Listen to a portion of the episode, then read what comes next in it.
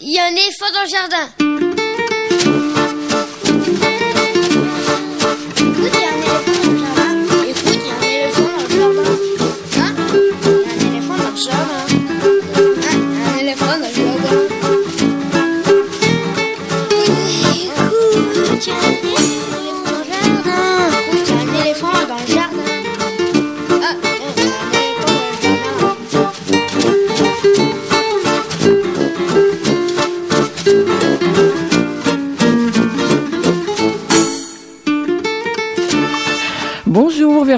Soulet au micro pour l'actualité culturelle des enfants, petits et grands en Ile-de-France. Ce matin, toujours pas de revue de presse d'Estelle Laurentin, mais elle me l'a promis. Elle sera là mercredi prochain. Alors pour commencer cette émission, petit coup de projecteur sur le festival Festicanaille, festival de chansons à Aubervilliers, dont la huitième édition commence ce week-end. Nous serons avec Clotilde et puis Nabila de l'équipe d'organisation. Ce sera dans quelques instants. Ils ne sont pas venus depuis un bon moment je suis bien contente de les retrouver autour de ce micro. Julien Prost et Quentin Le Guével, les deux chroniqueurs jeux vidéo de cette émission. Ils nous ont mijoté une petite sélection qui, j'ai l'espère, sera aux petits oignons. Bonjour Julien, bonjour Quentin. Salut. Ce sera à 10h45. Chacun des ciné-spectacles de la compagnie La Cordonnerie est une réussite. Samedi prochain, la Cordonnerie sera au théâtre la piscine à Châtenay-Malabry pour y interpréter Blanche-Neige ou la chute du mur de Berlin. On en profite pour rediffuser notre entretien réalisé en avril 2017, ça date un peu, avec Samuel Hercule, l'un des piliers de la compagnie. Ce sera à 11h15. Et puis Lionel Chenaille nous rejoindra pour sa lecture d'un extrait de littérature générale sur le thème de l'enfance et ce sera quelques minutes avant la fin. Et puis des infos sur les spectacles, les CD, les livres pour les enfants qui viennent de paraître. Bienvenue dans notre jardin, vous écoutez Aligre FM et nous sommes ensemble jusqu'à midi. Gilles Brézard et Yacine Hamoud assurent la mise en onde de l'émission, merci à eux. L'adresse de la radio 42 rue de Montreuil dans le 11e, le téléphone du studio 01 40 24 29 29, le site aligrefm.org, le mail éléphant at aligrefm.org et puis le Facebook de la radio, le Facebook de l'émission. Bref, tout ça pour prendre de nos nouvelles, nous donner de vos nouvelles, pour suivre la publication des podcasts et s'informer des prochains programmes. Et vous retrouvez tous nos podcasts sur la plateforme de Ocha. Là, vous tapez écoute, il y a un éléphant dans le jardin, vous devriez tomber dessus. Notre chanson d'éléphant du jour ne sera pas une chanson d'éléphant, actualité et hommage oblige. Il sera donc question de Dauphin. Eh oui, Oum le Dauphin, composé et interprété par Michel Legrand avec des arrangements de Vladimir Kosma. C'était le générique de la série d'animation franco-japonaise pour la télévision Oum le Dauphin Blanc, diffusée pour la première fois en 71 et 72 sur la deuxième chaîne de l'ORTF.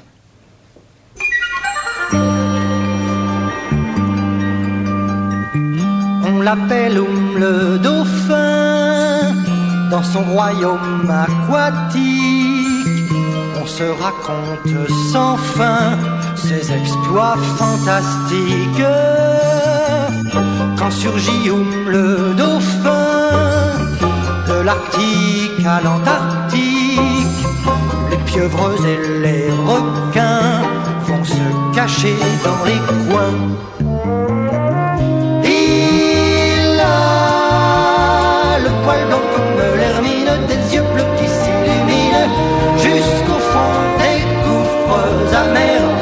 chevalier des mers. On l'appelle le dauphin, il est pur comme la neige, il a de petits copains qu'il aime mais qu'il protège. Il traque, il boute, il pourfend et il défend jusqu'au bout peu du rêve d'enfant qui vit en chacun de nous. Il a le poil blanc comme l'hermine, des yeux bleus qui s'illuminent jusqu'au fond des gouffres amers, le chevalier des mers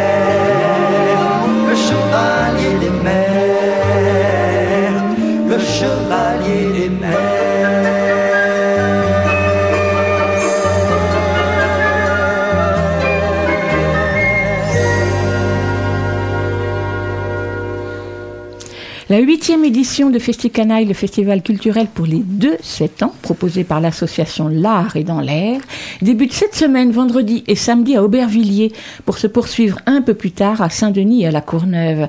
Cinéma, concerts, ateliers, spectacles sont au programme de ce festival qui accueille les enfants dans le cadre scolaire et le cadre familial.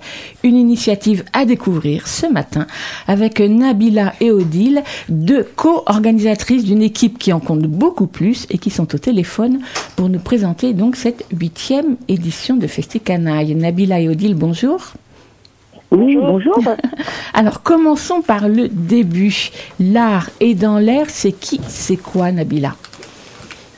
Alors l'art est dans l'air, c'est qui, c'est quoi? Euh, C'est une équipe euh, de bénévoles. En fait, on a créé l'association euh, L'art est dans l'air pour créer Festicanaille en 2011 et on a créé la première édition de Festicanaille en 2012. Euh, donc c'est un festival pour enfants pour les 3, 2, 3, 7 ans qui a lieu euh, sur trois villes, Aubervilliers, La Courneuve et Saint-Denis. Et euh, en fait, notre but, c'était de, de montrer aux plus petits des spectacles, des concerts, parce qu'on touche à toutes les disciplines culturelles et artistiques, qui n'ont peut-être pas l'occasion de pouvoir voir, parce que ce sont des spectacles ou des concerts ou qui ont lieu dans d'autres villes, à Paris ou en province. Donc, voilà. Et donc à chaque festival qui a lieu d'habitude chaque année en février, cette année s'étale un peu plus, c'est vous proposez combien de spectacles? Alors en fait, euh, à la base, les premières éditions de Festicanaille, euh, le festival avait lieu sur cinq jours. Par exemple, la première édition avait lieu de, du 31 janvier au 4 février. On, a, on était à la fois sur les trois villes, euh, sur plusieurs lieux en même temps. Et on faisait, euh, donc il y avait à la fois des spectacles, des concerts et des ateliers. Et c'était euh, un petit peu trop pour nous au bout d'un moment. Donc, euh, plutôt que d'arrêter le festival, on, on a réfléchi et on s'est dit, ben, on va l'étaler sur l'année en faisant euh, plusieurs euh, événements sur les, les différentes, sur ces trois villes. Alors, Donc pour- voilà. Oui, allez-y. Oui, pardon. Allez-y. Donc, donc voilà, donc on a, on a, on, est sur euh, plusieurs villes et on propose.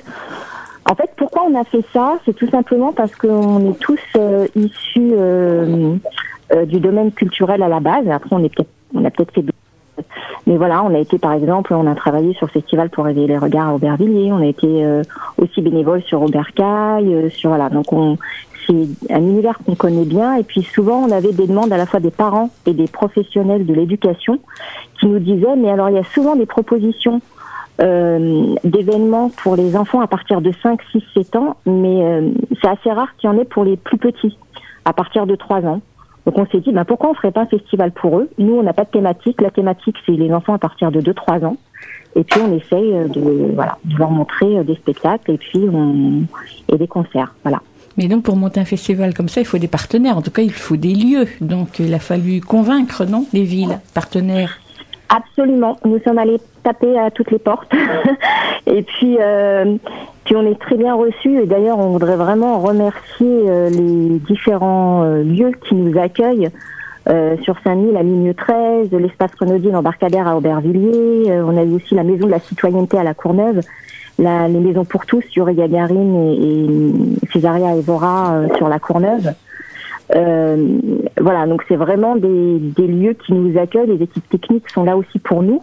Et c'est vraiment, euh, on les remercie vraiment. Et puis il faut des sous. Et il faut des sous. Et alors Et- c'est là où c'est compliqué. il faut des sous et c'est là où c'est compliqué parce que ça suit pas toujours. On, on a des subventions pour, par les, les villes de la Courneuve et d'Aubervilliers. Euh, mais voilà, on essaye de faire euh, avec et puis avec les, les petites recettes parce que c'est très important pour nous euh, de proposer des tarifs qui soient accessibles pour tous. Oui, j'ai vu, Voilà, c'est 3 donc c'est pour euros, ça que c'est 3 pas cher, euros, ouais. 3 euros l'entrée, 4 euros, c'est vraiment, oui, c'est vraiment pas On cher. y tient. Et c'est bien. Et c'est pour ça aussi qu'on est toujours bénévole au bout de la huitième édition, parce que voilà, on, c'est, c'est un festival qui, euh, mine de rien, fonctionne, parce qu'on est assez complet, euh, quasi sur tous les spectacles, on va dire, presque, en tout cas. Et euh, donc voilà, c'est un festival qui fonctionne et qui plaît au public, qui plaît aussi aux partenaires, qui plaît aux, professionnels de l'éducation. Et ça, ça nous motive beaucoup. Alors, même si c'est complet, je veux bien que vous présentiez quelques-uns des spectacles que vous allez proposer. Je crois que c'est Odile qui va nous les présenter, c'est ça c'est, Clotilde. Clotilde. C'est Oh, bah voilà. J'ai mal écrit sur mon papier, je suis désolée. C'est pas grave. Donc, plusieurs euh, spectacles euh, qui sont complets, mais n'empêche. Mais il reste quand même quelques places et donc comme vous le disiez, le festival commence ce vendredi 1er février avec euh, un spectacle à l'espace Renaudy, euh, donc euh, les spe- les- qui s'appelle Les Contes de ma babouchka, qui est présenté par la compagnie du Chameau par Marie-Hélène Verger et Béatrice Vincent. Ce sont trois contes russes traditionnels euh, contés par euh, ces deux femmes et accompagnés en musique. Euh, donc là, il reste. Alors, le- le- les séances sont complètes sur la journée avec des scolaires. En revanche, il reste des places à partir de 17 h donc pour euh, le tout public. Et c'est donc à l'espace Renaudy à Auber- Aubervilliers. Et donc, il y a le métro, c'est pas compliqué d'y aller.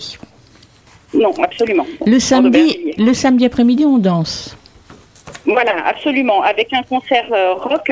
Donc euh, le samedi, c'est un, peu une journée particulière et c'est une journée qu'on apprécie beaucoup, euh, nous, en tant que bénévoles, parce que c'est à la fois un concert, donc qui s'appelle Rock les Mômes, qui est présenté par Captain Parade, qui est un concert de rock très interactif, avec trois messieurs très vivants qui s'appellent donc Laurent Parado, Mathieu Guérino et Julien Pinault. Euh, nous, on, on est allé le voir, bien sûr, et euh, à la fin du spectacle, parents et enfants sont tous debout à danser, il faut le savoir.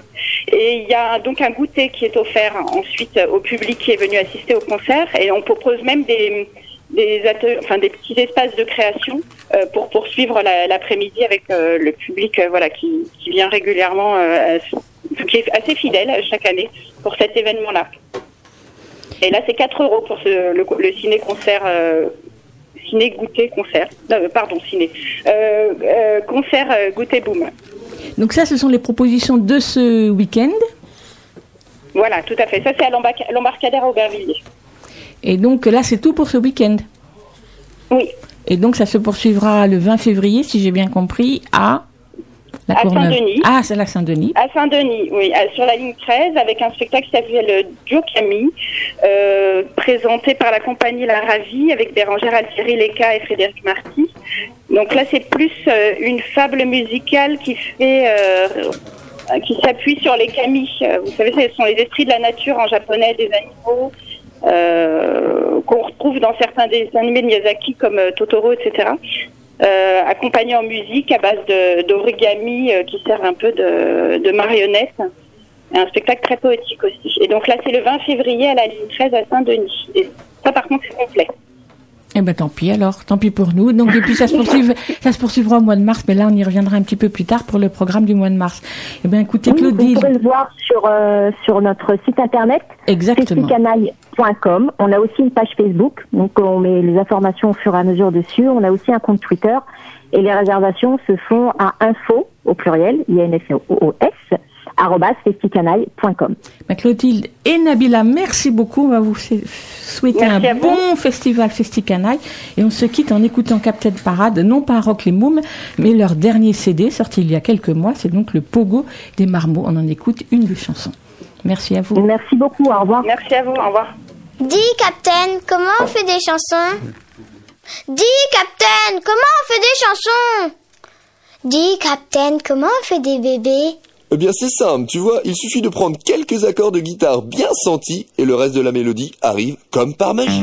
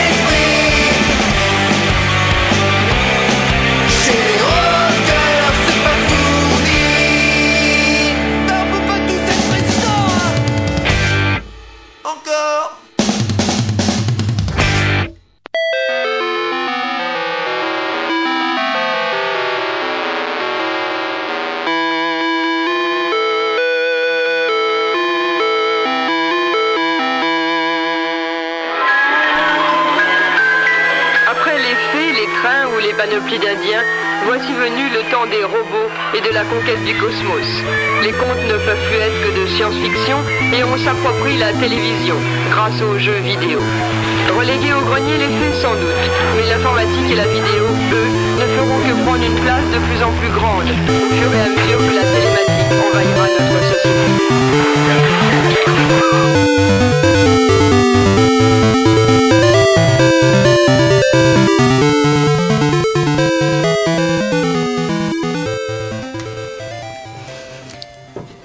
Quentin Julien, re, bonjour. Mais rebonjour. Donc on se retrouve pour cette nouvelle année pour la chronique jeux vidéo. Mais oui, bonne année. Chacun avec vos oreillettes de bibliothécaire. Je sais pas si ça se dit, mais c'est pas grave. Ouais, on va dire ça. Julien, la bibliothèque. De Sorbonne Université, euh, voilà. Et Quentin, Louise Michel, comme toujours. à la bibliothèque municipale de Paris. Alors justement, la bibliothèque Louise Michel, samedi dernier, on a annoncé, enfin plutôt mercredi dernier, on a annoncé l'après-midi avec l'association Ancrage Accueil des migrants. Si j'ai bien compris, là aussi, on a beaucoup dansé. On a carrément dansé. Enfin, moi, pas trop, parce que je, déjà, je n'en suis pas capable. Et ensuite, il y avait des gens qui dansaient beaucoup trop bien pour moi sur cette piste. Quand c'est par Red One, 14 ans, qui a, nous a montré une facette de lui que j'ignorais. Mais ouais, une journée très chouette de solidarité avec euh, les familles des migrants, donc, qui est portée par Ancrage, une association, donc, constituée de, d'illustrateurs, euh, qui met en place, donc, chez nous, c'est la quatrième édition maintenant, des journées de solidarité festive, comme ils appellent, qui vont avoir, donc, euh, un segment avec plein d'ateliers. Là, on a fait des tote bags, on a fait du maquillage, on a fait des bijoux, on a fait des, du déguisement, bref. Et on a dansé. En parallèle, donc, avec euh, de la récolte de produits de première nécessité qu'on remet donc à des familles de migrants qui viennent profiter de la journée. Alors justement, les familles de migrants qui sont là, ce sont des familles que vous avez l'habitude de voir à la bibliothèque? Pas toutes. Euh, c'est vrai que là se mélange vraiment notre public euh, classique, disons habituel, avec euh, vraiment, je pense, beaucoup de, de migrants qui sont euh, qui suivent Ancrage, avec lesquels Ancrage travaille beaucoup. Ce qui fait que c'est rigolo parce que ça permet aussi à nos publics de rencontrer ces familles. Ce qui est un peu l'objectif aussi, à mon avis, c'est non seulement cet aspect euh, d'aide aux migrants, mais aussi simplement de permettre à des gens de rencontrer un peu les migrants et je pense de de régler certaines idées reçues qu'on peut avoir sur ces familles, ce qui est vraiment très chouette. Bon, en tout cas, bravo à la bibliothèque Louise Michel, parce que quatre éditions, euh, c'est de l'engagement là. Ben merci. Je vais d'ailleurs euh, passer le, le bonjour et le bravo à ma collègue Claire qui gère ça avec talent chez nous pour la quatrième édition consécutive et, et qu'on aime un peu d'amour. On fait un petit pas de côté et on parle jeux vidéo. Par lesquels on commence enfin, Absolument. C'est Quentin qui va ouvrir le bal. Je vais garder le avec micro une suite euh, absolument euh, essentielle, essentiel, sublime, n- nécessaire, nécessaire. très attendue.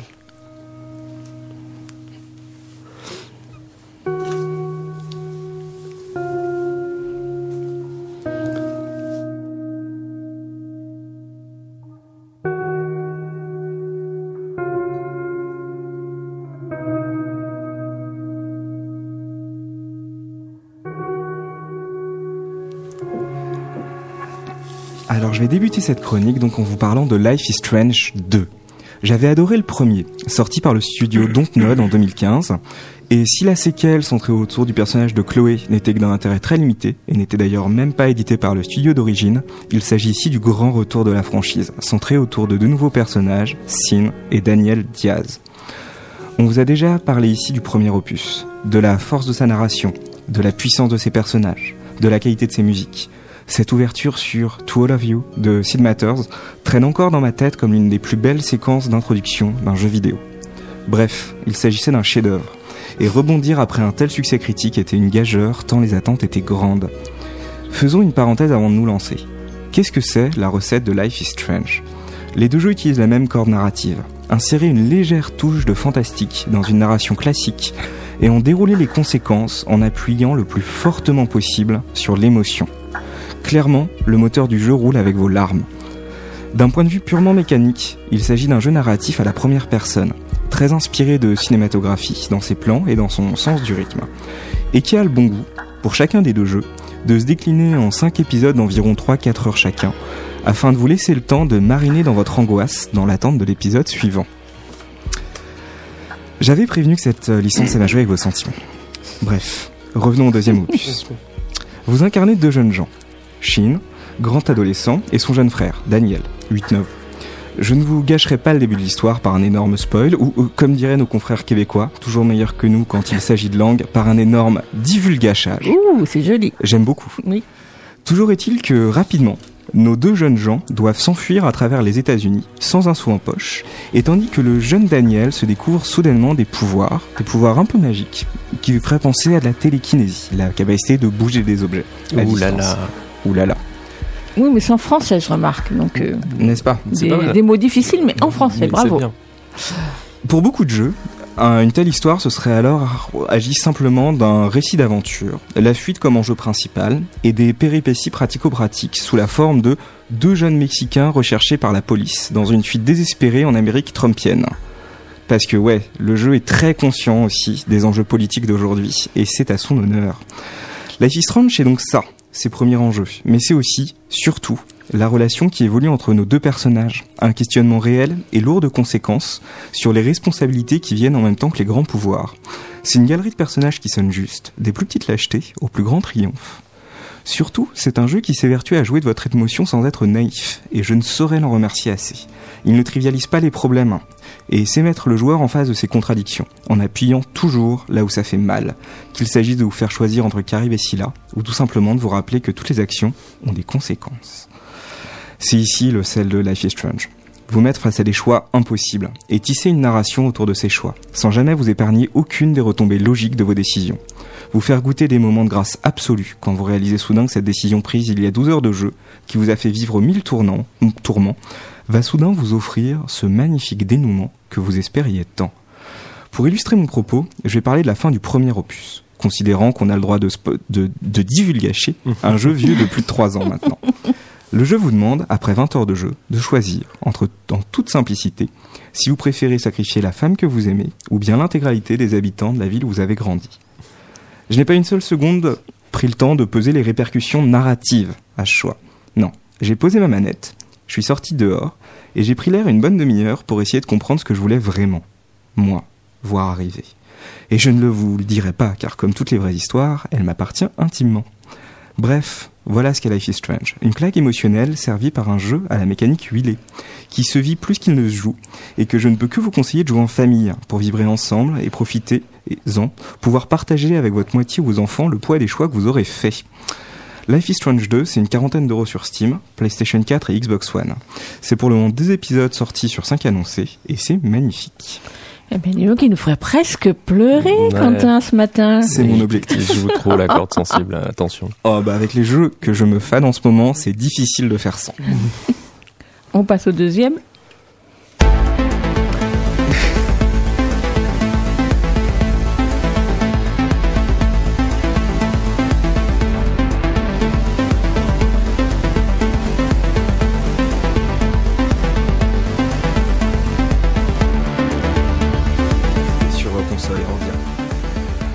Va changer un peu d'ambiance euh, avec un autre jeu qui s'appelle L-Link et qui est un peu cher à mon cœur. Ça y est, c'est l'aboutissement d'un projet dont on avait déjà parlé sur ces ondes il y a trois ans en recevant ces deux artisans qui sont Thomas Planck et Myriam Gors. Thomas Planck qui est game designer et Myriam Gors qui est bibliothécaire. Euh, L-Link, c'est le jeu vidéo qui a été développé par Sorbonne Université. Je fais un peu le corporate euh, ce matin, le, le- Oui, dis le donc. vendeur, le VRP Ah oui. Euh, absolu, mais c'est intéressant. Euh, le jeu est finalement, euh, au bout de trois ans, euh, sorti en version publique vendredi dernier. Euh, il est dispo sur, euh, sur le site llink.fr et sur toutes les plateformes classiques de Et jeu. Link, ça s'écrit comment Comme H- Shy Up E. par exemple H-E-2-L-I-N-K. Euh, donc euh, llink.fr, mais aussi sur itch.io, qui est une plateforme. Je pense qu'à chaque émission, je le répète, mais allez sur itch.io pour découvrir des jeux vidéo indépendants parce que vous allez y perdre votre vie, mais gagner tellement de- d'expériences magiques. Euh, et puis, il sera très prochainement dans les jours qui viennent sur Steam. Euh, on attend encore les approbations et tout ça. C'est un circuit assez euh, improbable et, euh, et, euh, et complexe. Mais, euh, mais voilà, donc l'expérience se conclut en ce moment. Euh, je m'aperçois que je suis un très mauvais vendeur parce que j'ai même pas euh, parlé de, enfin raconté de quoi ça parle. Euh, L'idée de départ euh, de ces de ces deux personnes, c'était de monter un jeu sérieux, un jeu éducatif, euh, un jeu qui pourrait servir aux formations des étudiants. Donc sur le principe, on est quand même pas sur quelque chose d'incroyable. Et si je rajoute sur le, le fait que c'est un jeu sérieux sur les compétences informationnelles, vous avez le regard qui est à peu Qui près le mien quand on oui, m'a oui, présenté oui, le projet pétille, et qui n'était absolument pas très sexy. Mais malgré tout, ils ont réussi à faire un jeu euh, qui soit fun, euh, qui soit ludique et qui puisse permettre aussi d'apprendre des choses. Euh, les compétences informationnelles, c'est concrètement apprendre à vérifier les informations dans l'ère dans laquelle nous sommes, où les fake news sont si présentes. C'est aussi prendre le temps de, réfléchir à ce que c'est qu'une source d'information et comment est-ce qu'on peut vérifier tout ça et grandir un peu dans son esprit critique. Euh, donc le projet était au départ un projet tout à fait éducatif qui devait servir pour les TD de, de- des étudiants, mais très vite euh, il a été euh, question d'en faire quelque chose d'un peu plus large et qui puisse s'adresser à toute personne à partir de on peut y jouer et y comprendre plein de choses à partir de 14-15 ans. Euh, et, euh, et donc voilà on y est maintenant avec cette sortie publique il s'agit d'une quinzaine de chapitres de jeu qui peuvent se jouer dans le désordre. Moi, je vous invite à y jouer dans l'ordre pour pouvoir euh, suivre l'histoire. C'est ce qu'on appelle un texte aventure, donc un- une aventure textuelle. On lit les histoires, les narrations, les discussions entre les, euh, les personnages, et il y a des phases de gameplay, des phases de jeu dans lesquelles il s'agit de, euh, par exemple, de trouver des incohérences au sein d'un texte, d'aller interroger le statut d'un auteur quand on a une assertion qui nous est présentée, pour savoir s'il n'y a pas un conflit d'intérêt, et travailler sur cette question-là, questionner les dates, qui restent un des choix majoritaires pour essayer de vérifier une information, euh, et d'essayer de, de, de se dépatouiller de tout ça, dans un contexte euh, un peu cyberpunk. Euh, ça se passe à Néo-Sorbonne en 2044, et il y a une enquêtrice qui, euh, qui est donc l'héroïne Elixen, et, et qui doit investiguer, enquêter sur un piratage informatique des serveurs de l'université. Évidemment, ça l'amènera un peu plus loin avec euh, des conspirations et tout ça. Euh, mais donc voilà, donc L-Link est disponible. Euh, téléchargez-le, jouez-y. On joue tout seul, on joue à plusieurs? On peut jouer tout seul, on peut jouer à plusieurs. Il y a plein de, il y a plein de façons de, de, de le vivre. C'est pas un jeu qui est parfait, évidemment. Il y a plein de, il y, a- il y aurait plein de choses encore à refaire. Mais il a l'avantage d'avoir été développé pour une fois par une institution qui s'est donné les moyens de le faire. Car côté des professionnels du jeu vidéo, des game designers, des graphistes, des développeurs, des compositeurs pour la musique, euh, qui a réussi à associer à la fois le domaine du jeu et le domaine professionnel des bibliothécaires. Et c'est pas une mince affaire. Et qui a abouti aussi à l'idée que le jeu vidéo pouvait avoir sa place au sein de l'université, avec euh, la fondation d'un studio de jeux vidéo au sein de, Sorbonne Université qui s'appelle Ikigai et qui a pour but d'accompagner des, projets de jeux sérieux qui sont faits par euh, des collègues enseignants euh, au sein de l'université et peut-être à terme de créer une plateforme du jeu sérieux éducatif pour pouvoir à la fois proposer des contenus chouettes et récolter des données sur la façon dont les joueurs euh, travaillent, euh, réfléchissent et apprennent des choses par le jeu et du coup euh, faire progresser aussi la recherche dans ces domaines-là.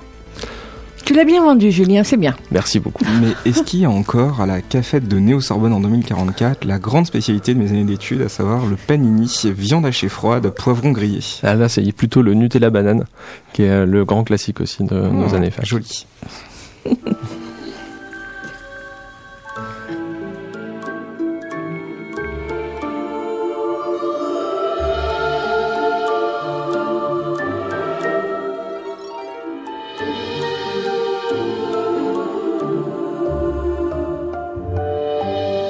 Linux.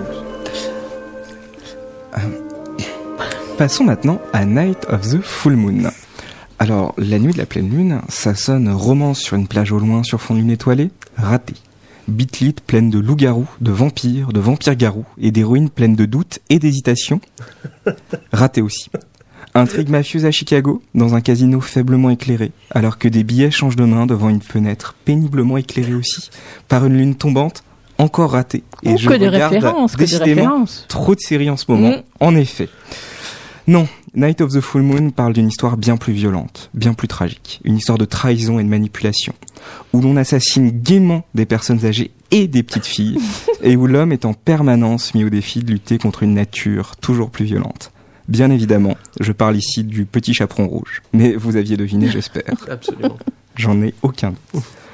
Night of the Full Moon, c'est un jeu de cartes sur téléphone qui se base sur du deck building, à savoir un jeu dont la mécanique principale est de décider par des choix de plus en plus cornéliens, rien que ça, les cartes qui vont constituer votre paquet et d'affronter grâce à celui-ci les hordes de monstres, rien que ça aussi, qui vous attendent sur le chemin.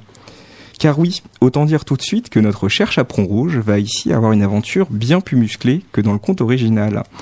Et que son voyage dans les bois ressemble bien moins à une sympathique balade champêtre qu'à un carnaval des horreurs, voire même une traversée entière du RERD un lundi matin. C'est au total une galerie d'à peu près 130 ennemis qui vous attendent, chacun avec leurs caractéristiques, leurs cartes et leur histoire spécifique.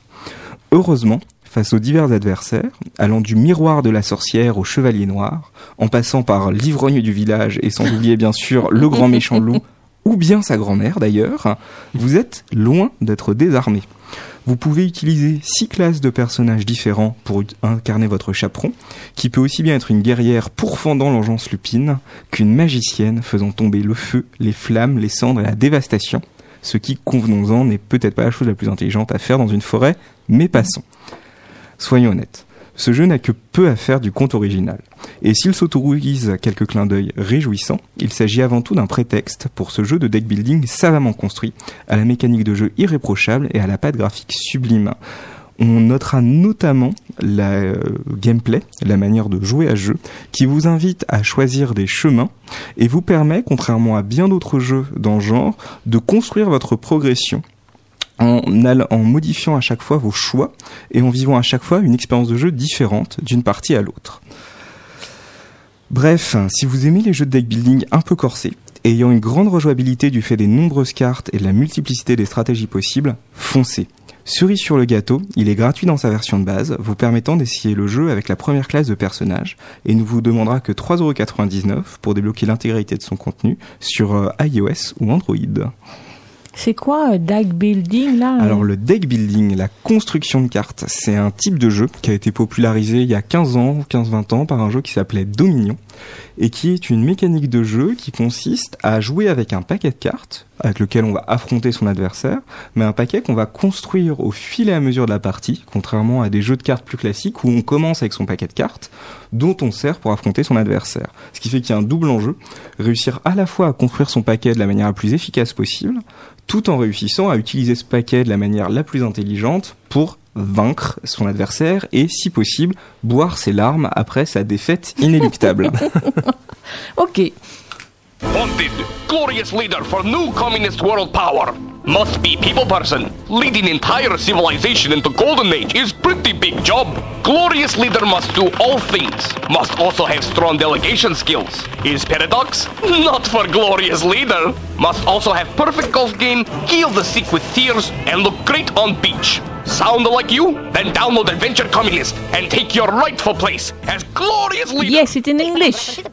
Debout, camarades Il est plus que temps que de secouer ce monde géré par des capitalistes inconséquents. À nous de faire grandir la mère patrie pour la plus grande gloire du peuple. Oui Bon, je m'échauffe un petit peu parce que le début du jeu dont je vais vous parler consiste quand même à récolter des pommes de terre.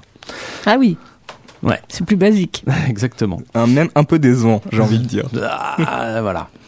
Euh, Adventure communiste, dont je vous parle ce matin, vous place dans la peau d'un nouveau glorieux leader de la république soviétique quelconque. Euh, à vous de faire les bons choix pour guider vos camarades vers de lumineux lendemains.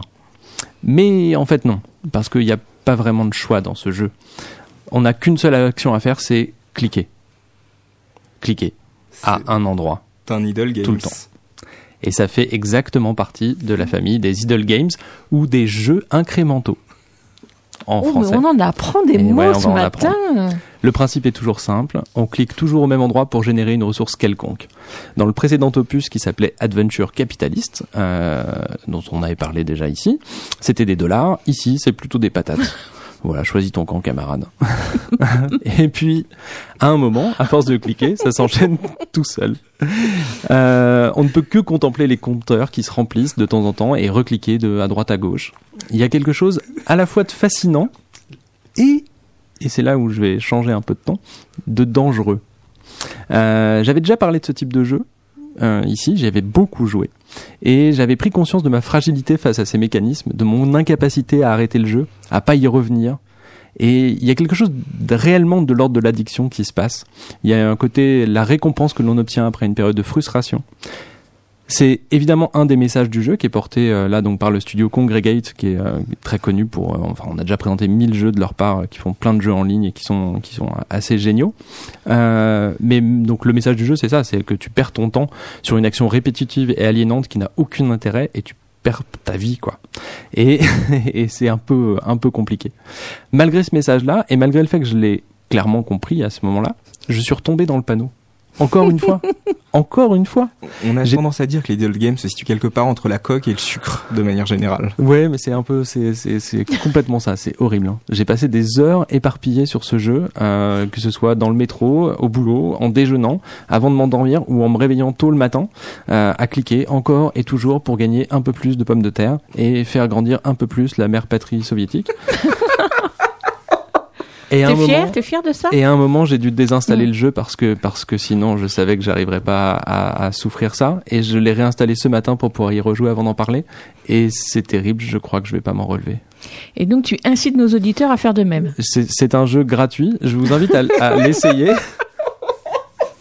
je vous invite à l'essayer euh, parce qu'il y a vraiment une mécanique qui est intéressante chez, les jeux qu'on appelle des clickers. Euh, Il y, a, plein de, il y a plein de d'itérations de, ce, type de jeu-là un peu partout. Mais il y a vraiment quelque chose dont, si on en est conscient, on peut euh, passer au-delà de l'aspect très addictif et très très chiant de ce genre de jeu et comprendre le message qu'il y a derrière. Et donc il y a, quelque chose à faire, mais attention, attention à ne pas perdre vos vies là-dessus. Donc là, ça c'est toi. Est-ce qu'on peut le proposer à des enfants ou à On des peut le ados poser- proposer à des ados absolument parce que c'est intéressant sur ce que ça questionne sur le jeu et ce que ça questionne sur en fait le, là c'est le monde communiste mais en fait en vrai ça questionne le capitalisme et le fait d'engranger des ressources des ressources et des ressources pour aucun résultat et pour aucun aucune finalité. Ça se joue sur quoi? Ça se joue sur euh, téléphone portable sur euh, sur euh, donc sur iOS sur Android sur sur Steam il y a enfin c'est partout.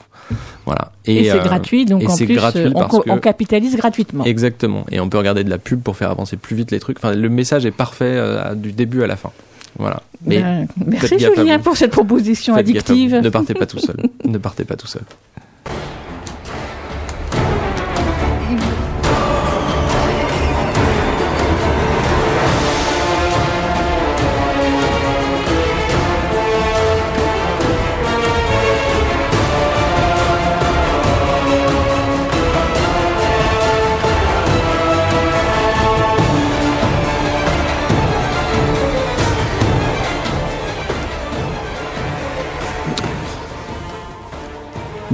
Euh, je vais me retenir autant que possible de sortir du lyrisme à grosses gouttes, d'autant que je l'ai euh, déjà fait pour Life is Strange. Oui. Tu n'en es pas capable. Non, j'en suis totalement incapable. Mais ça va quand même être difficile un peu pour moi de ne pas tomber dans l'emphase la plus totale, parce que ici, je ne vous parle pas seulement d'un jeu, mais aussi d'un voyage. Vous le sentez déjà que j'ai menti sur l'emphase, on est parti.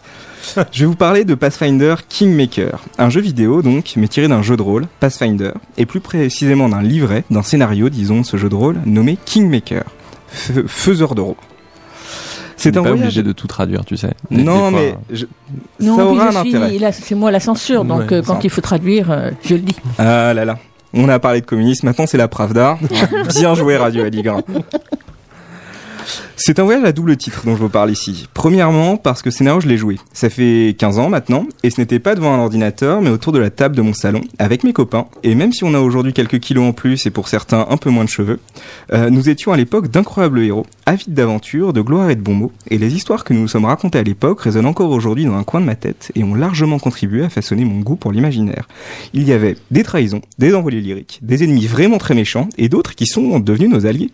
Il y avait de la grandeur et des petits riens, et même parfois, c'est le mieux, de la grandeur dans les petits riens. Bref, c'était du jeu de rôle, c'était de grands moments, et voir aujourd'hui ce grand souvenir revenir en jeu vidéo, c'est un véritable voyage en pays de nostalgie, dont je savoure chaque minute. D'autant plus aujourd'hui, maintenant que je joue un autre jeu de rôle, celui où je fais semblant d'être un travailleur honnête qui va se lever tous les matins. Enfin, c'est aussi un voyage d'un point de vue plus pragmatique, car ce que le jeu vous propose, c'est de vous balader avec vos amis dans des terres sauvages, pleines de mystères et d'aventures. C'est enivrant de liberté découverte, c'est plein de promesses de grandeur et de rêves à construire. Bref, on est dans ce qui résonne le plus chez moi dans les jeux vidéo, la quête, dans tout ce qu'elle comporte d'imprévisible, de grandiose et surtout de nostalgie de la jeunesse, quand les problèmes se tranchaient encore à grands coups d'épée en carton. Bon, maintenant que cette introduction bien trop longue est finie, vous voulez sans doute savoir de quoi on parle vraiment. Pathfinder Kingmaker, c'est un jeu de rôle, donc en vue isométrique, qui emprunte énormément à ses augustes aïeux que sont les Baldur's Gate et autres Planescape Torment, tant pour l'importance donnée à la narration et au dialogue qu'à l'envie de proposer au joueur un monde richement construit et de lui offrir la possibilité d'y faire une réelle différence. Vous évoluez dans les royaumes perdus, une grande bande de terre sauvage à la frontière entre plusieurs États, dont aucun n'a jamais tenté l'annexion de peur de se faire tomber dessus par ses voisins. Liberté vous est offerte de l'explorer, d'y créer votre ville et, soyons fous, d'en devenir le roi. Libre à vous aussi de savoir quel genre de souverain vous voulez être, du démocrate éclairé au tyran sanguinaire, en passant par toutes les palettes de gris. Et c'est ça qu'on aime. Un reproche cependant, c'est dur. Et si comme moi vous vous lancez dans le jeu en mettant la difficulté à fond, vétéran des jeux de rôle que vous êtes ou que vous pensez être, je vous prédis un avenir court et intense, fait de nombreux chargements de vos sauvegardes, et des scènes manquant quelque peu d'intensité du genre « Tiens, mon équipe entière d'aventuriers vient de se faire tuer par un vieux loup malade Yay !» Et si d'entre autres jeux la difficulté est dure mais juste, ici on tombe parfois dans l'absurdement punitif, d'autant plus que le système de jeu est complexe et sa compréhension est nécessaire pour avoir la moindre chance de s'en sortir. Bref, n'hésitez pas à y aller mollo sur le niveau de difficulté, ne serait-ce que pour pouvoir profiter à votre rythme de l'histoire qui se déroule devant vous et de la galerie de personnages qui vous est proposée. Car si le jeu respecte bien sûr quelques clichés du genre, il s'attache tout de même à proposer des personnages riches, avec des histoires complexes et des personnalités bien trempées. Le jeu est pour l'instant disponible sur Steam, sur ordinateur, donc pour une quarantaine d'euros. Il a aisément une centaine d'heures de jeu à vous offrir et je ne peux qu'espérer que vous ayez une douzaine d'années, que vous soyez happé par ce jeu comme je l'ai moi-même été par ses ancêtres, et que vous découvriez ici un monde rempli d'intrigues, d'amitié et d'aventures, et que ceci vous laisse une de ces marques qui ne vous quitte jamais vraiment. Donc veux bien que tu redonnes le titre. Alors il s'agit de Pathfinder King Maker. Bon, on l'écrira sur le site, Ouais. ça sera plus sûr, avec toutes les références nécessaires.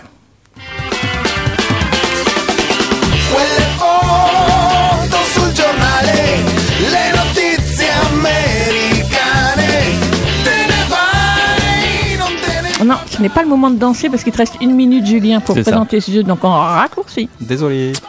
Je vais continuer sur la thématique du voyage par une citation. Il est fort dangereux de sortir de chez soi. Et si on prend la route et si on y regarde, si on ne regarde pas où l'on met les pieds, on, on ne sait pas jusqu'où ça peut nous mener. C'est une citation du Seigneur des Anneaux que je suis en train de relire, et c'est chouette. Tout ça pour parler d'un jeu vidéo italien qui s'appelle Wheels of Aurelia, euh, du studio Santa Ragione, qui était euh, auparavant coupable du super jeu qui s'appelait Photonica, qui est un jeu de course incroyable. Euh, Wheels of Aurelia, c'est un concept un peu particulier qui a deux ans maintenant et que j'ai longtemps, dont j'ai longtemps retardé le chargement. Euh, of Aurelia raconte l'histoire de Leila, euh, une jeune fille qui prend la route euh, en sortie d'une boîte de nuit avec euh, une jeune femme qu'elle a rencontrée là-bas qui s'appelle Olga. On est en 1978 au cœur de l'Italie et elle va conduire et nous allons conduire avec elle sur cette voie, la Via Aurelia, euh, qui va de Rome jusqu'à jusqu'au nord de l'Italie, jusqu'en France même. Et elle va rencontrer des gens, euh, prendre des gens en autostop et elle va discuter avec eux. Et c'est ça le principal propos du jeu, c'est de choisir des lignes de dialogue pendant qu'on conduit cette voiture.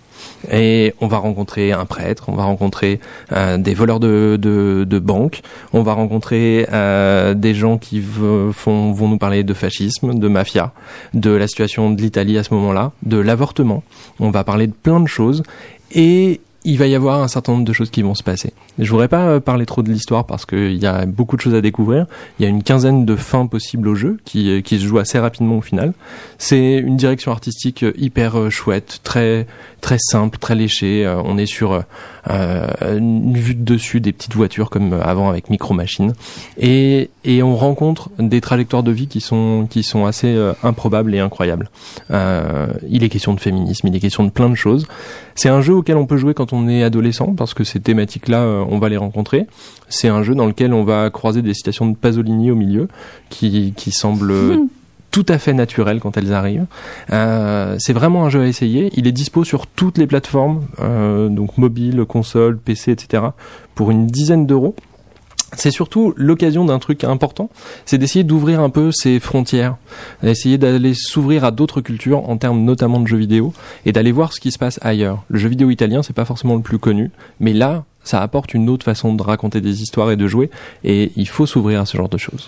Ben, bravo. Merci à tous les deux, Julien et Quentin. On se retrouve le mois prochain. On tarde pas hein, cette fois-ci. Là, on a un peu tardé. Avec plaisir. Avec On, on le fait un petit peu plus tôt et on retrouvera toutes les références euh, très rapidement sur internet, sur le site internet de l'émission. On se quitte avec quelle chanson? Une chanson de L-Link, une autre chanson pour illustrer d'autres ambiances qu'il y a dans le jeu. Bien. Corporate.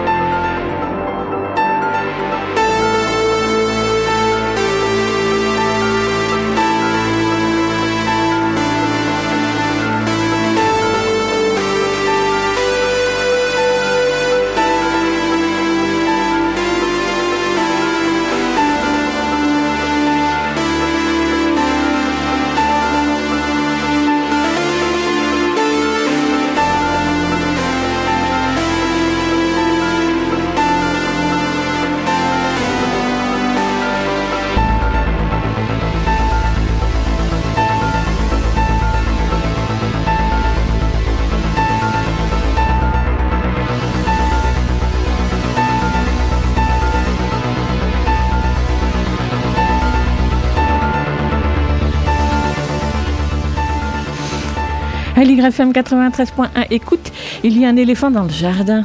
Samedi prochain après-midi, la compagnie La Cordonnerie sera sur scène pour interpréter son ciné-spectacle Blanche-Neige ou La chute du mur de Berlin au théâtre La Piscine à Châtenay-Malabry.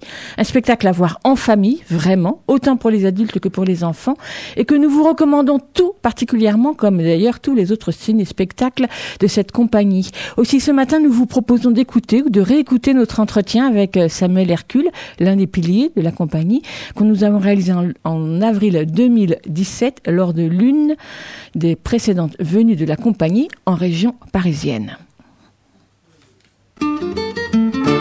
Écoute, il y a un éléphant dans le jardin. eh.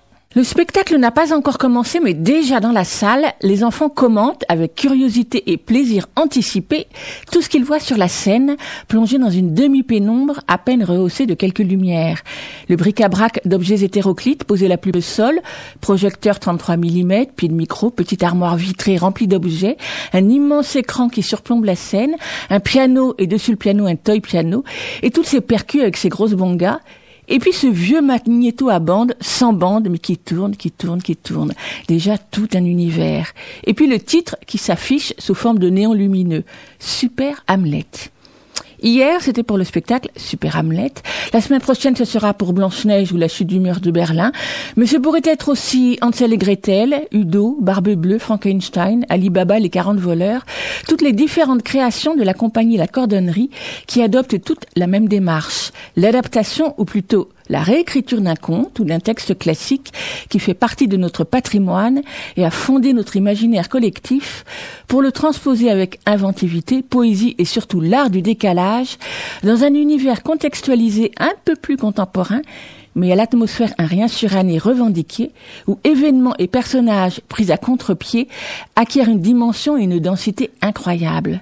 Blanche-Neige entre les tours d'immeubles de banlieue et le Berlin juste avant 1989. Ansel et Gretel qui ont largement dépassé les 80 balais et vivent dans leur caravane rattrapée par la crise financière des années 70, ou encore Hamlet qui se transforme en super-héros pour venger son père et pour apprendre à grandir au temps de la guerre froide. À chaque fois une nouvelle façon d'interroger notre rapport au monde et aux autres quand notre quotidien est bouleversé. Mais ce qui fait la force émotionnelle des spectacles de la cordonnerie, c'est cette subtile alchimie entre le récit, l'histoire, sous forme de récit projeté à l'écran, et ce qui se passe sur scène. Voix, musique, bruitage, toute la bande son donc, assurée en direct sur le plateau par les auteurs, metteurs en scène et comédiens Samuel Hercule et Mathilde Veillergans, avec leurs étonnants dispositifs d'objets en tout genre qui font partie intégrante du spectacle comme une sorte d'écho ou de miroir de ce qui se passe à l'écran, petit clin d'œil humoristique et poétique. Quand le personnage frappe à la porte, le comédien frappe et ouvre une vraie porte, utilise des chaussures pour faire le bruit des pas dans le couloir, ou une petite machine à coudre, une vraie, la même que celle dans le film, pour la séance de couture, mais aussi des objets choisis pour leur seule sonorité. Au micro, les voix changent de tonalité selon les personnages, les gestes s'esquissent dans une scénographie orchestrée au millimètre et à la seconde près, tandis que les deux musiciens, l'un au clavier, l'autre percussion, apportent encore une dimension supplémentaire à ces ciné-spectacles, comme les appelle la compagnie La Cordonnerie. Sur l'écran, le, le travail particulièrement soigné sur les couleurs, les décors, les vêtements, les objets, aucun anachronisme, et surtout les nombreux gros plans sur les visages, à la fois et très expressifs, tout cela enchante le spectateur. Les yeux des spectateurs passent de l'écran à la scène dans une jubilation permanente. Et comme toujours, les enfants ne rient pas au même moment que les adultes, ne s'amusent pas des mêmes références ou des mêmes clins d'œil, et c'est tant mieux.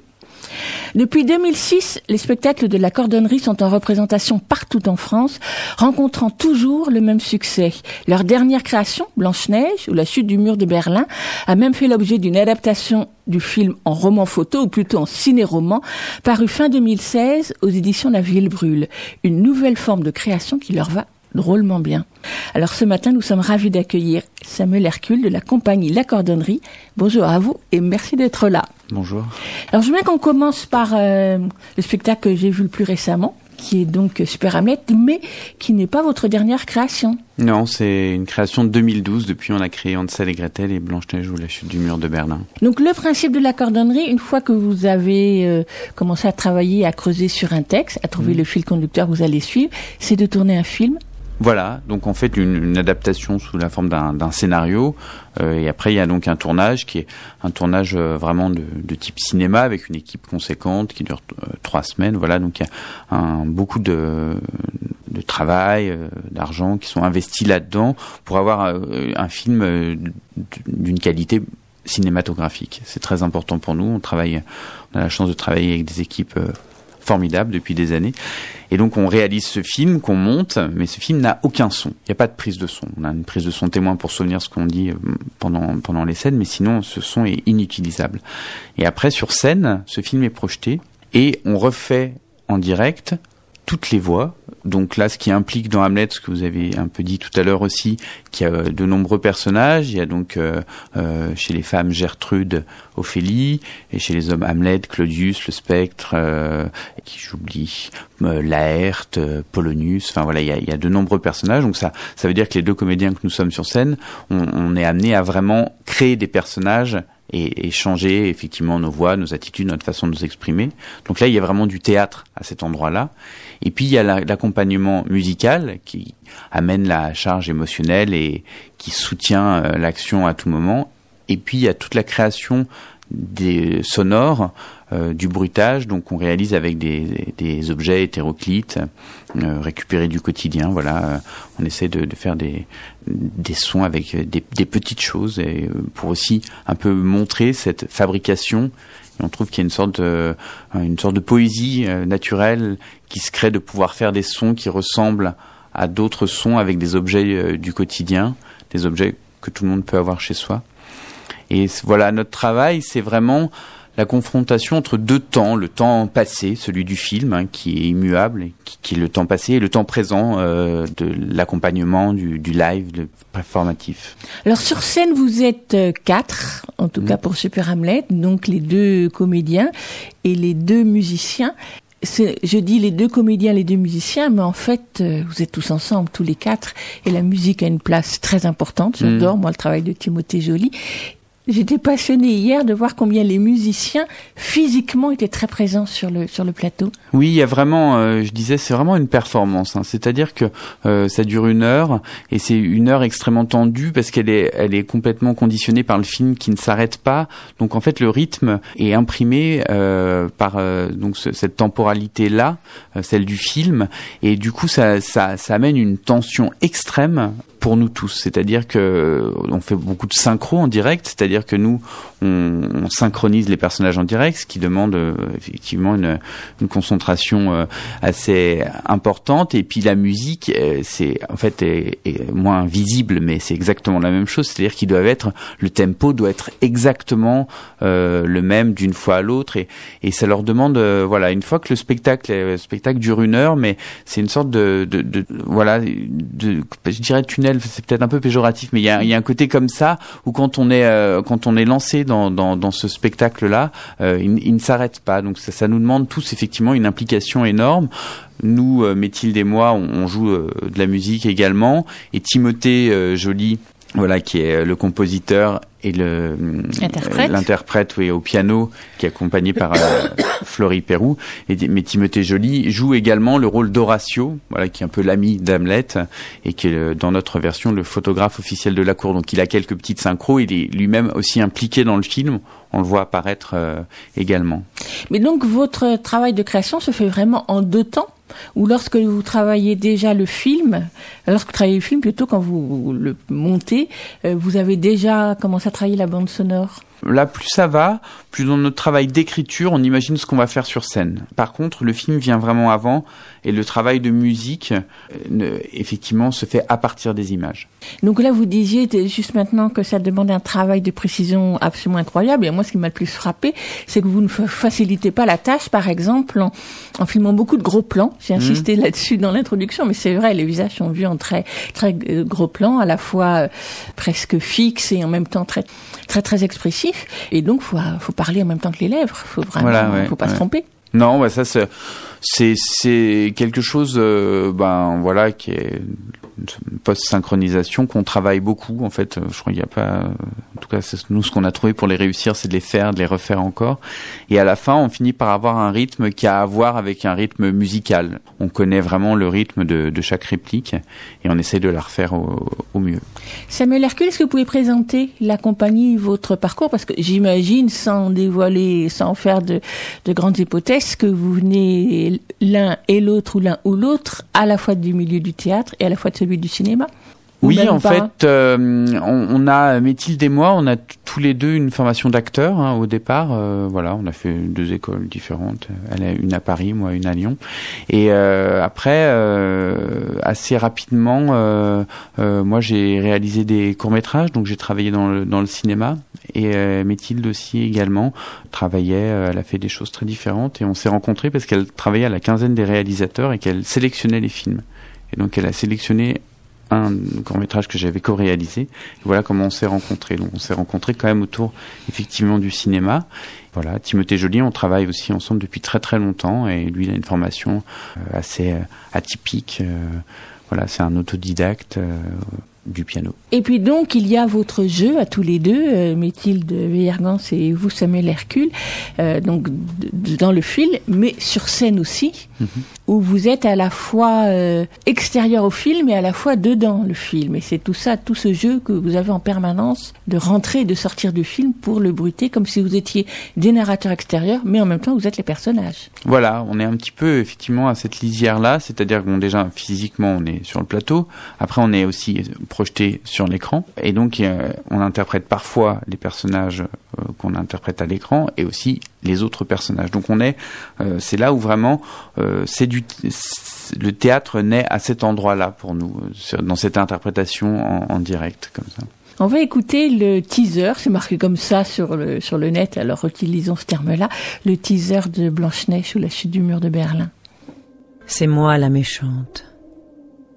Vous savez, la jalouse obsédée par sa beauté, la quadra qui refuse de se voir vieillir, la timbrée qui parle à son miroir.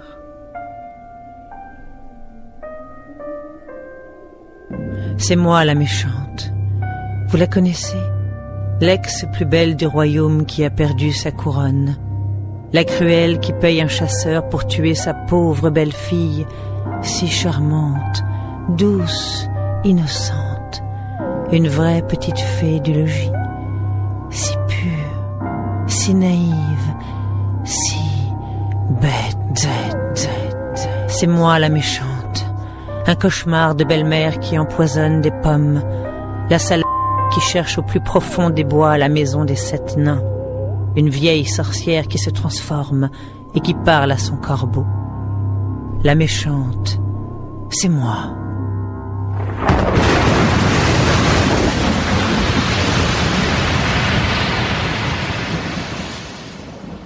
Mais tout ce qu'on vous a toujours raconté est faux.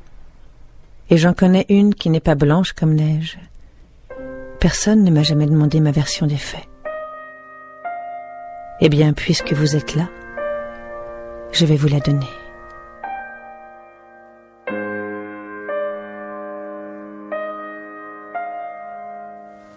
Mathilde Veillargans qui interprète euh, la belle-mère de Blanche-Neige. Mathilde, elle euh, joue souvent des rôles de méchante. hein. C'est vrai, souvent c'est elle la méchante, mais elle a de la chance, hein, moi j'aimerais bien. moi je fais souvent les, les naïfs et elle, elle fait la méchante. Donc elle a la voix qui la est adaptée euh, au rôle de la méchante. Donc euh, Blanche-Neige ou la chute du mur de Berlin, c'est votre création la plus récente Oui. et qui donc transpose entre guillemets Blanche-Neige euh, d'abord en abordant le personnage ou le conte de sous un autre point de vue qui est celui de la belle-mère, Mhm. mais surtout surtout sur les relations euh, mère-fille ou mère-belle-fille, en tout cas Ouais. la- en tout cas du côté des femmes. Voilà, en retournant le compte un petit peu de cette manière, déjà en le plaçant dans ce, contexte historique aussi, en 1989, dans une banlieue, on ne sait pas trop où ça se passe, à quelques mois de la chute du mur de Berlin, et en le prenant du point de vue de la belle-mère, celle qui traditionnellement est la méchante, on explore un peu les, relations euh, entre les parents et les adolescents et ces murs virtuels qui parfois euh, s'érigent entre les êtres. Et on, voilà, on fait la, une sorte de parallèle en fait entre euh, le mur de Berlin qui est à, à deux doigts de tomber et le- un mur entre nos deux héroïnes, donc Elisabeth, euh, qui donc celle qui est la méchante, et, et la jeune Blanche, euh, qui est une adolescente gothique. Et, donc euh, voilà, entre il y a un mur euh, d'incompréhension euh, que la vie a créé. Tout l'enjeu, c'est de savoir si elles vont réussir à faire tomber ce mur-là aussi. Et puis il y a quand même le rôle euh, de la nature qui est, qui est présent, qu'on va retrouver d'ailleurs aussi dans Hansel et Gretel, c'est la forêt. Ouais. C'est vrai qu'on a fait deux spectacles avec de la forêt. Euh, D'ailleurs, on a tourné dans la même forêt, la forêt de Meudon. que je, vous, je vous conseille tous. C'est vraiment une forêt magnifique qui est à deux pas de Paris. Oui, effectivement, la forêt qui amène ces- ces- ces- ces- cette espèce d'interrogation. En fait, on sait jamais tellement où on est dans une forêt. On est toujours un peu perdu. Et, et donc voilà, il y a, nous, on a ce, ce royaume qui est donc dans, dans notre histoire une cité HLM et qui est à l'orée de ce bois dans lequel va fuguer Blanche. Qui est aussi un, un lieu pour se pour se retrouver, on va dire. Donc, Voilà. C'est aussi de Ouais, ouais. l'importance. Et puis donc la- le rôle important du chasseur dans cette histoire. Voilà, donc le, le chasseur là que j'interprète euh, dans notre adaptation, et elle s'appelle le brigadier Stokes, c'est donc un, un brigadier chef euh, de police municipale que Elisabeth va aller voir à un moment parce que Blanche va fuguer, comme dans l'histoire de Blanche-Neige. hein. donc, euh, quand on a un adolescent qui fugue, euh, on va souvent voir la police. Donc, euh, elle va le voir et, lui, le dimanche, il chasse. Donc, en fait, il, va prendre ce rôle-là du chasseur et amener une lettre à Blanche pour qu'elle puisse un peu se reparler avec Elisabeth. Mais ça va pas forcément marcher tout à fait comme comme prévu. Qu'est-ce qui vous intéresse dans tous ces contes Enfin, les trois contes que vous avez adaptés, c'est La Barbe Bleue, Mhm. Hansel et Gretel, et puis Blanche Neige. Donc Ouais. à la fois on a des même fait contes. Alibaba aussi. Alibaba. Et oui, mais c'est un conte un peu plus nourri d'un peu plus d'histoire, on va dire Alibaba. Euh, là, je pensais plus à ces contes typiquement occidentaux, Oui. même s'ils ont euh, traversé euh, les différentes cultures. Qu'est-ce qui vous intéresse particulièrement dans ces contes? La première chose qui nous intéresse, c'est que tout le monde les connaît. Et qu'on trouve ça très intéressant d'avoir des spectateurs qui viennent avec une idée tout à fait préconçue de ce qu'ils vont voir et de leur présenter quelque chose de complètement différent. Ça, c'est la première chose. Après, c'est des, maté- des matériaux qui sont euh, tellement connus, tellement im- immuables, enfin, bien qu'ils changent beaucoup, que pour nous, c'est un matériau de base extrêmement intéressant, en fait.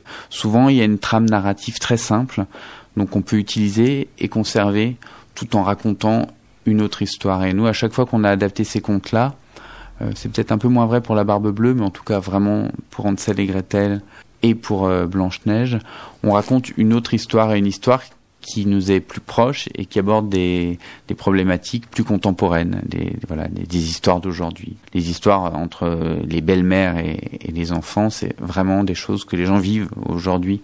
Ça nous intéressait beaucoup de traiter ça dans Hansel et Gretel. Donc effectivement, Hansel et Gretel sont pas des enfants mais des personnes âgées. Et euh, c'est vrai qu'en faisant ce twist-là, en retournant juste le conte et en gardant là, pour le coup, euh, étant très très fidèle à la trame narrative et même aux Mm. répliques des frères Grimm, ça devient un conte qui est deux fois plus cruel que parce que les enfants, il y a toujours de l'espoir, alors que les vieux, il y en a pas forcément. C'est-à-dire qu'il y a cette idée-là que d'abandonner des vieux dans une forêt, bon ben, et, et c'est horrible. Et donc en fait, parce qu'il y a vraiment un racisme anti-vieux un peu aujourd'hui où voilà, Oui. aujourd'hui à partir de 50 ans, on sert plus à rien et tout, on trouve plus de boulot et donc on trouvait que c'était et puis à la fois c'est vrai qu'est-ce qu'on va faire euh, avec les- le vieillissement euh, de la population, euh, voilà, c'est un, sujet qui est quand même assez passionnant. Du coup, en retournant juste la, la chose comme ça, on a trouvé ce conte, euh, voilà, à la fois extrêmement cruel et, et- et très actuel. Et pour terminer, euh, Samuel Hercule, je voudrais donc qu'on dise quelques mots de Blanchage ou la chute du mur de Berlin, version livre, un roman photo que d'ailleurs vous avez choisi d'appeler plutôt un ciné-roman en Mm. clin d'œil, en clin d'œil à votre spectacle, donc édité à la ville, euh, euh, à la ville brûle, les éditions Montreuilloises, qui est apparu euh, fin fin décembre. Alors, je dirais que c'est encore un autre type de narration, parce que si j'ai bien compris, vous avez repris les photos du film. Moi, j'ai pensé que vous aviez re- refotographié tout, donc mais non, vous avez pris des photos du film. N'empêche, un roman photo, ça implique encore un autre type de narration, en particulier sur le sur le rythme, sur le découpage. Alors, j'ai pas vérifié parce que le spectacle était un peu loin si vous avez gardé toutes les scènes du film ou pas. Presque, euh, mais on a dû changer l'ordre de certaines séquences. Et puis effectivement, surtout c'est que euh, voilà une scène, ça, ça donc ça fait euh, une dizaine de vignettes. Et voilà on a dû travailler à comment raconter à nouveau euh, cette, cette histoire-là. Donc en plus une histoire qu'on connaissait très très bien pour en avoir déjà fait un spectacle, donc il a fallu qu'on essaie de, de remettre les choses à zéro et de se dire tiens voilà si on raconte donc on a été euh, bien sûr beaucoup aidé par Marianne Zouzoula l'éditrice qui euh, nous avait contacté qui elle avait plus de recul forcément et euh, pouvait nous aider. C'est un, un autre rythme. C'est un- un travail qui nous a C'est un autre rythme parce que c'est le rythme, c'est celui de la bande dessinée, c'est-à-dire le découpage de la page hein, Mm. en quatre vignettes, une pleine page, en une quinzaine de vignettes. Est-ce qu'on met des bulles, est-ce qu'on n'en met pas? Les temps de silence où le regard est seulement concentré euh, euh, sur les illustrations. Euh, est-ce que vous aviez encore en tête quand vous avez fait le, le, ro- le ciné-roman la bande son Parce que là, évidemment, il n'y a pas de bande son. Donc c'est la moitié du film qui n'est pas là. Voilà, c'est-à-dire, euh, et c'est une chose importante, et je le disais un petit peu tout à l'heure, c'est-à-dire que la musique, c'est l'émotion, souvent. Ça vraiment, ça véhicule une émotion, en tout cas, c'est pas, l'émotion n'est pas créée uniquement par la musique dans nos spectacles, mais ça, euh, voilà, ça accompagne, et c'est, la, la musique, euh, voilà, dans les spectacles et dans les films, elle est là pour ça aussi, c'est pour euh, accompagner, euh, voilà, de manière la moins putassière possible, mais d'a- d'accompagner l'émotion et, et de pouvoir charger à certains moments. Donc quand on fait un livre, on n'a plus ça. Donc il faut effectivement repenser les choses autrement. Qu'est-ce qui vous a semblé le plus difficile à faire? Euh, bah, le plus difficile, ça a été de, de réussir à avoir une page plus ou moins blanche, euh, sans jeu de mots, euh, sur sur cette histoire-là et de de pouvoir prendre un peu du recul à se dire tiens donc euh, voilà. Parfois, ce qui est difficile aussi, c'est d'abandonner certaines choses quand on a l'habitude de voir se dérouler une, une histoire d'une certaine manière, de voilà, de pouvoir faire un peu un retour en arrière et de se dire bon bah non, ça c'est vrai qu'on n'en a pas besoin, ça on peut l'abandonner. Voilà, c'était c'était un travail vraiment intéressant pour moi. Alors j'ai cru comprendre que c'était pas vous qui en aviez eu l'idée, que c'est Marianne Oui. là qu'on a eu l'idée, ce qui est quand même une idée assez formidable. Est-ce que du coup ça vous a donné envie de prolonger cette façon de faire? Je je sais pas. euh, Là, ça, ça, vraiment, on, on a aimé faire ce, ce livre. Après, là, il vient juste de sortir. hein, c'est quand même très récent. C'est quand même un gros boulot euh, à faire. Donc, euh, mais mais pourquoi pas hein, Ouais. je, je, mais en tout, voilà, ça a été euh, en tout cas une expérience. On est très content du résultat. On est très content euh, d'avoir cet objet aussi. euh, le spectacle, il y a un moment aussi, il, s'arrête et tout. Et c'est vrai que d'avoir un livre, c'est aussi bloquer les choses dans le temps. C'est aussi euh, un sentiment agréable. Vous dites que vos spectacles s'arrêtent mais ils tournent quand même euh, oui, c'est vrai que les nôtres, ils s'arrêtent pas beaucoup, mais euh, Donc, euh, voilà. mais effectivement, le livre sera encore là peut-être quand vous. vous on ne sera plus là. Oui, oui, oui, c'est vrai. Vous pouvez le on dire. peut le dire. ouais. Samuel Hercule, merci beaucoup. Merci. à Et vous. donc longue vie à la cordonnerie. Merci à vous. Et on se quitte avec un dernier extrait de Blanche-Neige ou la chute du mur de Berlin.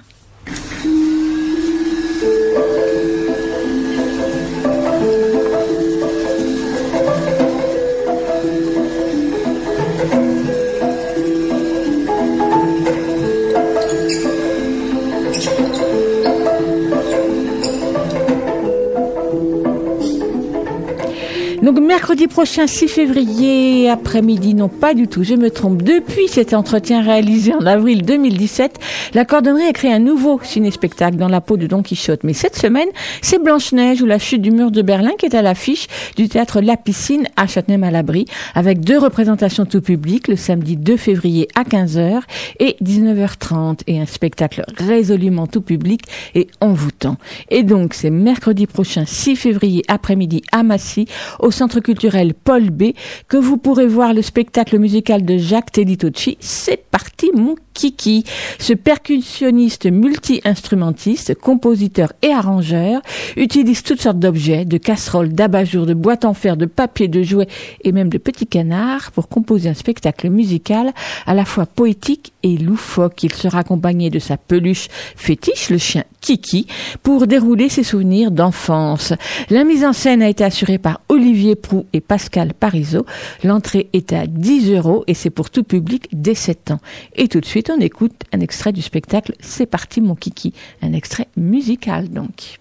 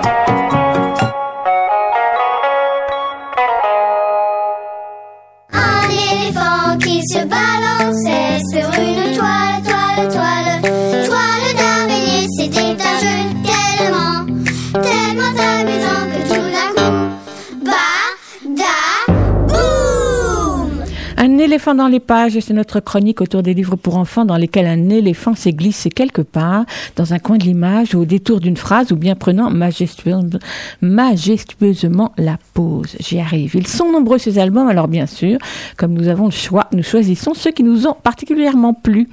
Dans Jean-Kévin de Cécile Roumiguière et Géraldine Alibeux, Jean-Kévin n'est pas le prénom d'un éléphant, mais celui d'un ours, un jeune ours qui vit au milieu de la forêt dont il aime profiter à loisir. Habillé d'un pantalon bleu, à pois et basket aux pieds, tout irait pour le mieux pour lui si sa mère était un peu moins protectrice.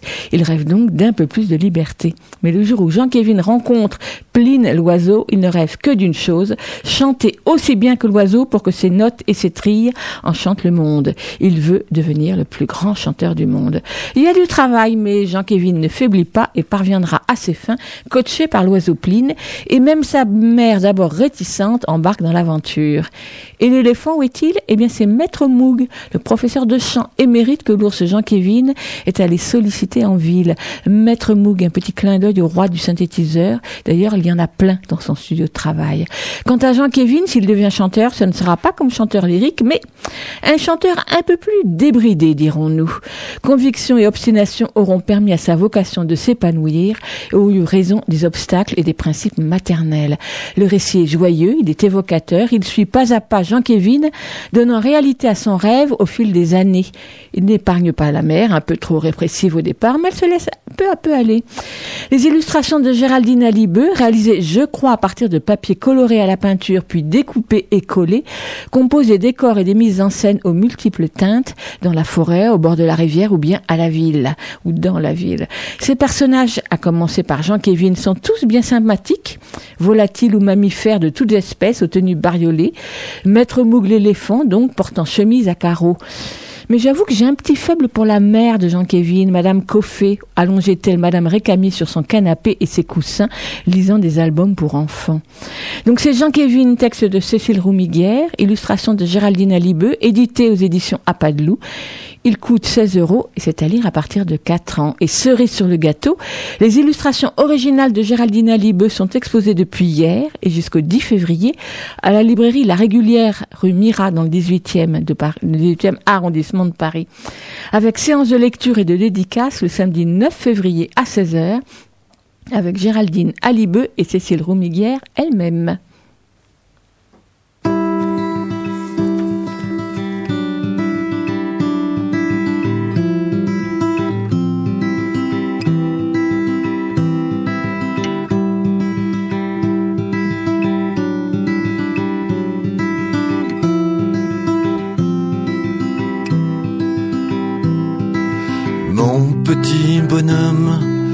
Fais un somme, écoute tomber la pluie. Regarde un peu tomber la nuit. Demain il fera beau, demain il fera plus gris. On fera des châteaux de sable.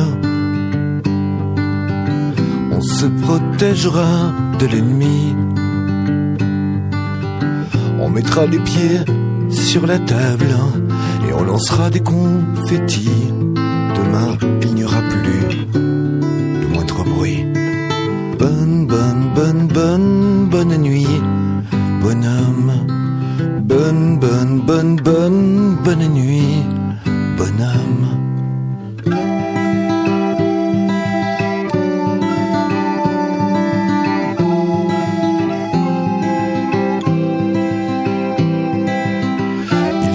croire aux fantômes, au Père Noël et aux souris. Fais un vœu pour que les hommes rentrent chez eux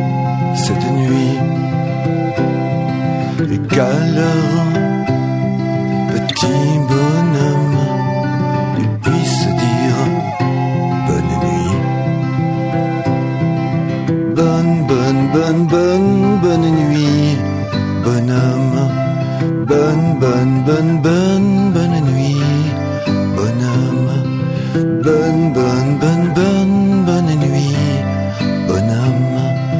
Bonne, bonne, bonne, bonne, bonne nuit, bonhomme.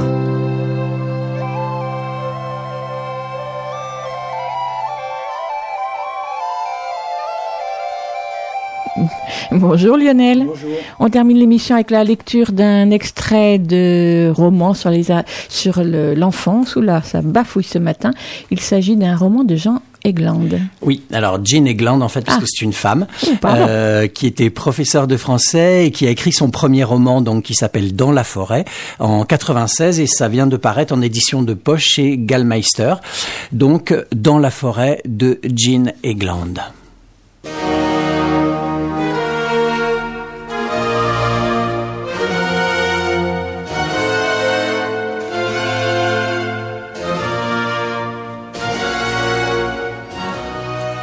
Joyeux Noël semi-païen, légèrement littéraire et très commercial.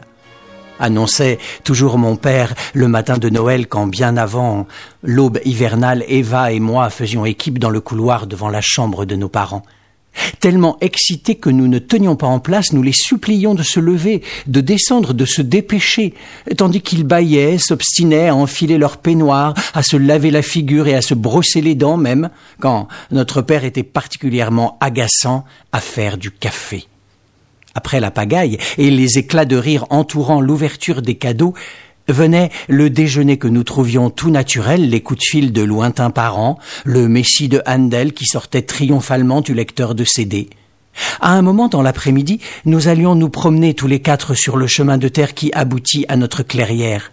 L'air frais et vivifiant et la forêt verte nettoyaient nos sens et nos palais.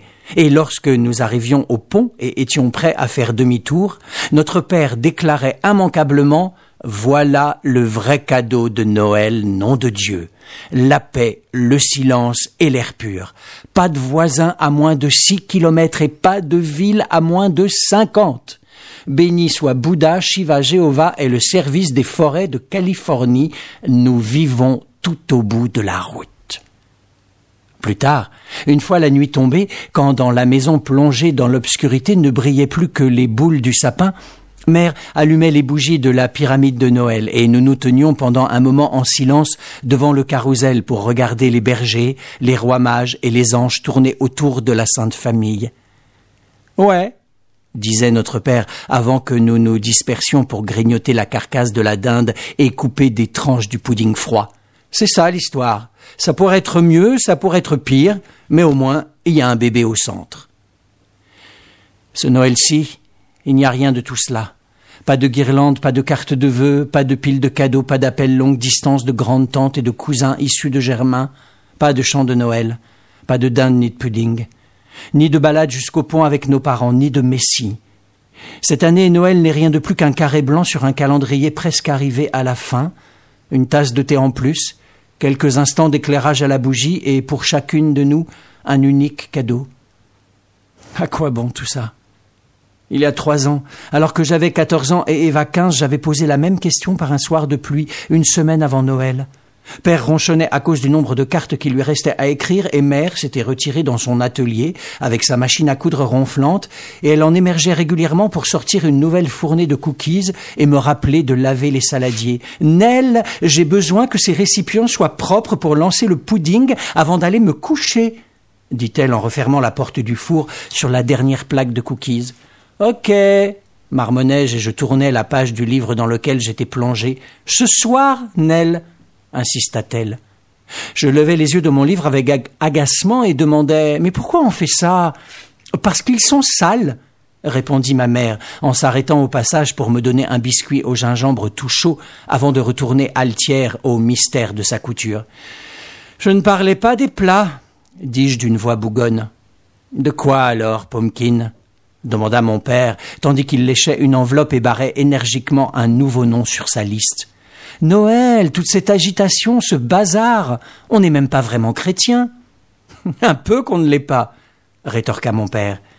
Il posa son stylo et se leva d'un bond de la table près de la fenêtre, déjà entraîné par l'énergie de son propre discours.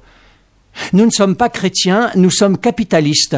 Tout le monde dans ce pays de branleurs est capitaliste, que les gens le veuillent ou non, et Noël est notre occasion en or d'augmenter la cadence.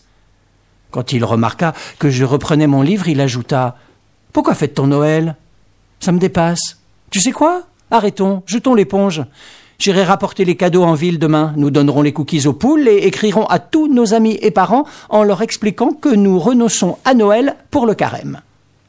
Il fit claquer ses doigts et se baissa vivement comme si une idée venait juste de le frapper à l'arrière de sa tête. Je sais nous remplacerons les poutres sous la buanderie. Laisse tomber la vaisselle, Nell, et trouve-moi le cric. Je le fusillai du regard, le détestant l'espace d'une demi-seconde pour la facilité avec laquelle il avait contré mes pics et ma mauvaise humeur. Vexé, je fonçai dans la cuisine, ramassai une poignée de cookies et montai m'enfermer dans ma chambre avec mon livre. Plus tard, je l'entendis laver les plats que j'avais méprisés tout en chantant à tue-tête.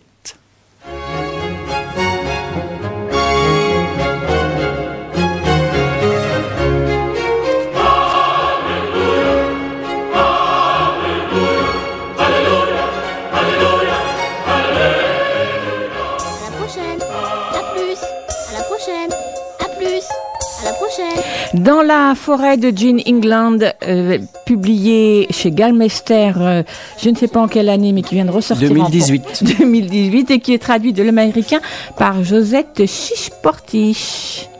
Merci Lionel, à mercredi prochain. Dans quelques instants, les programmes en direct d'Aligre FM sont suspendus, mais vous pouvez continuer à nous suivre sur le net. À la semaine prochaine. À la prochaine. À plus. Super. À la prochaine. À plus. À la prochaine. Plus.